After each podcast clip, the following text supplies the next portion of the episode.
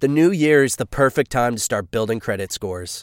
Because when your credit scores increase, your opportunities do too, like loan approvals and lower interest rates. Chime makes it easier to keep building your credit with a secured Chime Credit Builder Visa credit card. You can use Credit Builder everywhere Visa credit cards are accepted.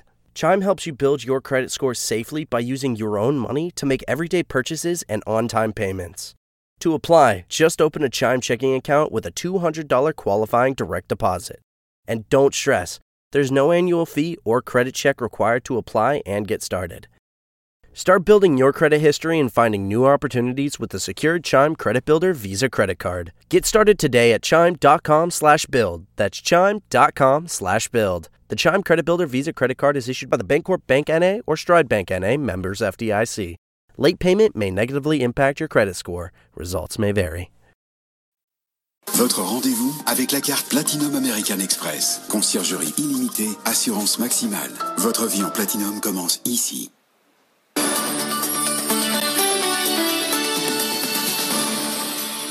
L'actu écho avant le retour de la tech, il est 20h30. Faiza Younsi nous rejoint. Faiza, bonsoir. Bonsoir. Avec donc l'INSEE ce soir qui remet à jour ses prévisions. On s'y attendait, l'économie française devrait repasser dans le rouge au quatrième trimestre avec un recul du PIB de 4,5% selon la dernière note de conjoncture de l'INSEE. La consommation a été particulièrement pénalisée en raison de la fermeture des commerces dits non essentiels. Mais, nous dit l'INSEE, l'activité résiste mieux à cette deuxième vague de l'épidémie. Les précisions de Raphaël Couder. Un choc moins rude qu'au printemps. Au cours du mois de novembre, l'activité s'est située à 12% en dessous de son niveau habituel, bien loin des 30% du premier confinement, car les restrictions sanitaires sont cette fois beaucoup plus souples, explique Emmanuel Le Chypre, éditorialiste à BFM Business. Il y a tout un tas de secteurs euh, qui avaient euh, mis euh, tiré le rideau au printemps qui euh, aujourd'hui tournent à peu près normalement. C'est vrai pour beaucoup euh, de secteurs industriels, c'est vrai pour la construction, c'est vrai même pour certains types de, de magasins euh, comme les concessions automobiles qui étaient complètement fermés au printemps et qui ne le sont pas complètement aujourd'hui. Sans surprise, la consommation est davantage pénalisée. Elle chute de 14% en novembre, entraînée par la fermeture des commerces dits non essentiels. Mais l'horizon s'éclaircit prudemment, note l'INSEE, qui anticipe un net rebond sur la fin de l'année. La baisse ne serait plus que de 6% par rapport à un mois normal, contre moins 14% par rapport au mois de novembre. Pourquoi? Parce qu'il y a tout simplement beaucoup de commerces qui vont rouvrir. En prenant en compte le calendrier de déconfinement annoncé par le gouvernement, la contraction du PIB ne serait alors que de 4,5% sur le dernier trimestre. Sur l'ensemble de l'année, pas de changement. En revanche, l'INSEE table toujours sur une chute du PIB de 9%. Alors justement, sur la consommation, on a les premiers chiffres sur les dépenses effectuées par carte bancaire lors de la réouverture des magasins le week-end dernier. Elles ont bondi de 64% par rapport au dernier week-end de confinement, mais c'est tout juste de quoi revenir au niveau d'avant-crise. Il n'y a pas eu d'explosion des dépenses selon les derniers chiffres du groupement des cartes bancaires. On poursuit avec l'impact très lourd de l'épidémie de coronavirus sur nos exportations, moins 50 milliards d'euros au premier trimestre. C'est une baisse de presque 22% par rapport à la même période l'an dernier. L'industrie pétrolière, l'aéronautique ou encore l'automobile plongent quasiment de moitié sur l'épineuse question des congés payés qui ont été accumulés pendant le confinement. Le gouvernement a tranché ce soir à l'issue de plusieurs réunions avec le secteur de l'hôtellerie, restauration et les organisations patronales. Il a décidé d'en prendre à sa charge une partie. Le détail avec Caroline Morisseau. L'État a finalement accepté de mettre une nouvelle fois la main à la poche. Il prendra en charge jusqu'à 10 jours de congés payés. Pour en bénéficier, plusieurs conditions ont été posées. Les entreprises devront soit avoir été fermées administrativement pendant au moins 140 jours sur l'année 2020, soit avoir perdu au moins 90% de leur chiffre d'affaires pendant la période d'état d'urgence sanitaire. La mesure ne sera donc pas réservée exclusivement aux bars et restaurants, comme cela avait été envisagé dans un premier temps. Les salles de sport ou les hôtels devraient en bénéficier. Autre condition enfin, ces congés devront obligatoirement être pris entre le 1er et le 20 janvier prochain, alors que le salarié sera encore en activité partielle. Ces congés payés enfin seront indemnisés selon les mêmes modalités que le chômage partiel. L'employeur touchera 84 voire 100%. Le salarié lui percevra quoi qu'il arrive 100% de son salaire net pendant ces congés. Selon les professionnels de l'hôtellerie-restauration, le coût de la mesure devrait atteindre près d'un milliard d'euros. Le monde de la montagne, toujours mobilisé contre la fermeture des remontées mécaniques. Plus de 2000 personnes ont manifesté aujourd'hui dans les Alpes pour réclamer le droit de travailler pendant les vacances de Noël. Par ailleurs, des élus de la région et des professionnels de la montagne saisissent le Conseil d'État contre cette fermeture des remontées mécaniques. Campagne de dépistage massif du coronavirus en France. Elle devrait concerner les grandes villes du nord de la Normandie et d'Auvergne-Rhône-Alpes et pourrait se dérouler avant Noël. Objectif, mieux connaître le virus et les tests de dépistage du coronavirus sont justement au cœur de la lutte contre l'épidémie. Il y a une biotech française qui se distingue, Biospida. Elle a développé un test antigénique plus efficace, made in France. L'entreprise s'attend à une croissance exceptionnelle cette année. Les précisions d'Hélène Cornet. C'est l'un des tout premiers tests antigéniques made in France, 97% d'efficacité quand les tests venus d'Asie affichent une fiabilité de 70% en moyenne. Une innovation signée Biospidia, basée à Saint-Étienne. La biotech est un spin-off de l'Institut Pasteur. 5,50 euros le kit, un prix supérieur aux autres, mais justifié par une qualité supérieure et surtout une efficacité qui n'a rien à envier au test PCR, de quoi peut-être permettre aux politiques de revoir leur stratégie de dépistage.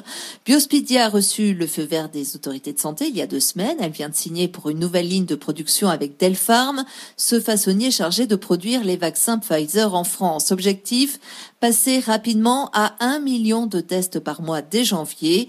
Le virus, un formidable accélérateur pour la biotech qui commercialise déjà des tests pour la méningite et la pneumonie.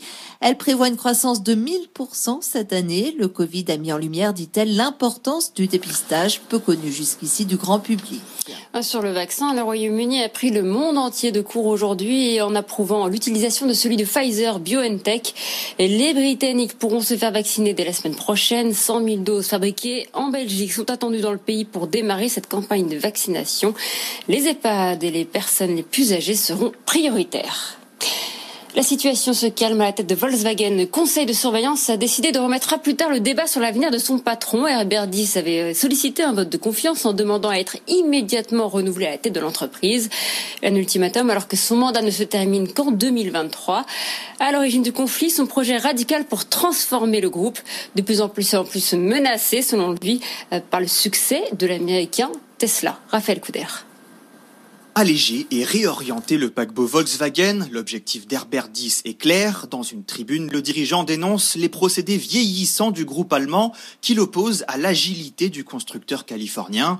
Une entreprise exclusivement tournée vers le futur, écrit-il, avec un focus sur la technologie et la culture du risque.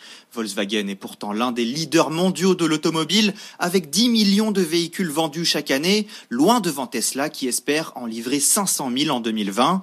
Mais Herbert Diss en est convaincu, le vent tourne, les voitures électriques de Tesla incarnent le futur et donc une menace. Dès le mois d'avril, il a réuni une trentaine de cadres pour réfléchir à cette transformation au sein d'un séminaire au nom évocateur Mission T. Mais sa méthode radicale qui tranche avec la tradition de dialogue social au sein du groupe provoque des résistances à la fois chez certains actionnaires, mais surtout auprès des puissants syndicats qui refusent par exemple qu'Herbert Diss impose ses hommes à des postes stratégiques, de quoi fragiliser aujourd'hui sa position à la tête du groupe. Également dans l'actualité, le 737 MAX de Boeing qui reprend son envol. L'appareil a réalisé son premier vol aujourd'hui avec des journalistes à son bord. Objectif, rassurer sur la fiabilité de l'avion. Ce vol d'American Airlines a relié euh, Dallas à Tulsa, ville de l'Oklahoma aux États-Unis. La reprise des vols commerciaux aura lieu fin décembre dans le pays. La facture de la crise sanitaire est salée pour la SNCF. Elle devrait perdre 5 milliards d'euros cette année selon son PDG Jean-Pierre Farandou. Il était auditionné aujourd'hui par le Sénat. La situation devrait encore se dégrader, mais son PDG est mise sur plusieurs pistes pour permettre au groupe de sortir de la crise. On voit ça tout de suite avec Jean-Baptiste Huette. Pour renflouer les caisses, Jean-Pierre Farandou mise tout sur le TGV. Le président de la SNCF veut reconquérir les passagers. Seulement, la crise du coronavirus va modifier les comportements en profondeur. Le voyage d'affaires, déjà, il devrait structurellement baisser de 15 à 20% dans les années qui viennent, explique Jean-Pierre Farandou. Pour compenser, il faut donc augmenter le volume des voyageurs loisirs. Pour cela, pas de secret, il faut jouer sur les tarifs. La SNCF va réfléchir à un prix maximum psychologique pour les billets de seconde classe. Il s'agit également d'assouplir le le yield management, méthode de fixation des prix héritée de l'aérien et qui empêche les clients de dernière minute d'accéder à des bas tarifs. Enfin, les seniors, un gisement inexploité, il faut leur proposer davantage de services, explique Jean-Pierre Farandou. Les nouveaux tarifs devraient être fixés pour l'été 2021. La remontée en puissance du groupe va se faire dans la durée. Le patron de la SNCF ne voit pas une reprise franche avant 2023. 20h40 sur BFM Business à suivre Tech Co avec Sébastien Coinon. À tout à l'heure, Faiza, merci. Dans un instant, donc, euh, nos 8 minutes sur Slack, la messagerie collaborative. C'est donc à suivre jusqu'à 21h. À tout de suite. Alors que la crise sanitaire vient interrompre la reprise économique, BFM Business est à vos côtés pour surmonter cette nouvelle épreuve. Salariés, indépendants ou chefs d'entreprise, vous vous interrogez sur votre quotidien, vos droits et vos solutions pour continuer votre activité. Posez vos questions sur BFM Business avec vous, à bfmbusiness.fr ou sur Twitter avec le hashtag BFM Business avec vous. La rédaction de BFM Business mobilisera les meilleurs spécialistes pour vous répondre en direct. BFM Business avec vous, les réponses à vos questions pour surmonter la crise.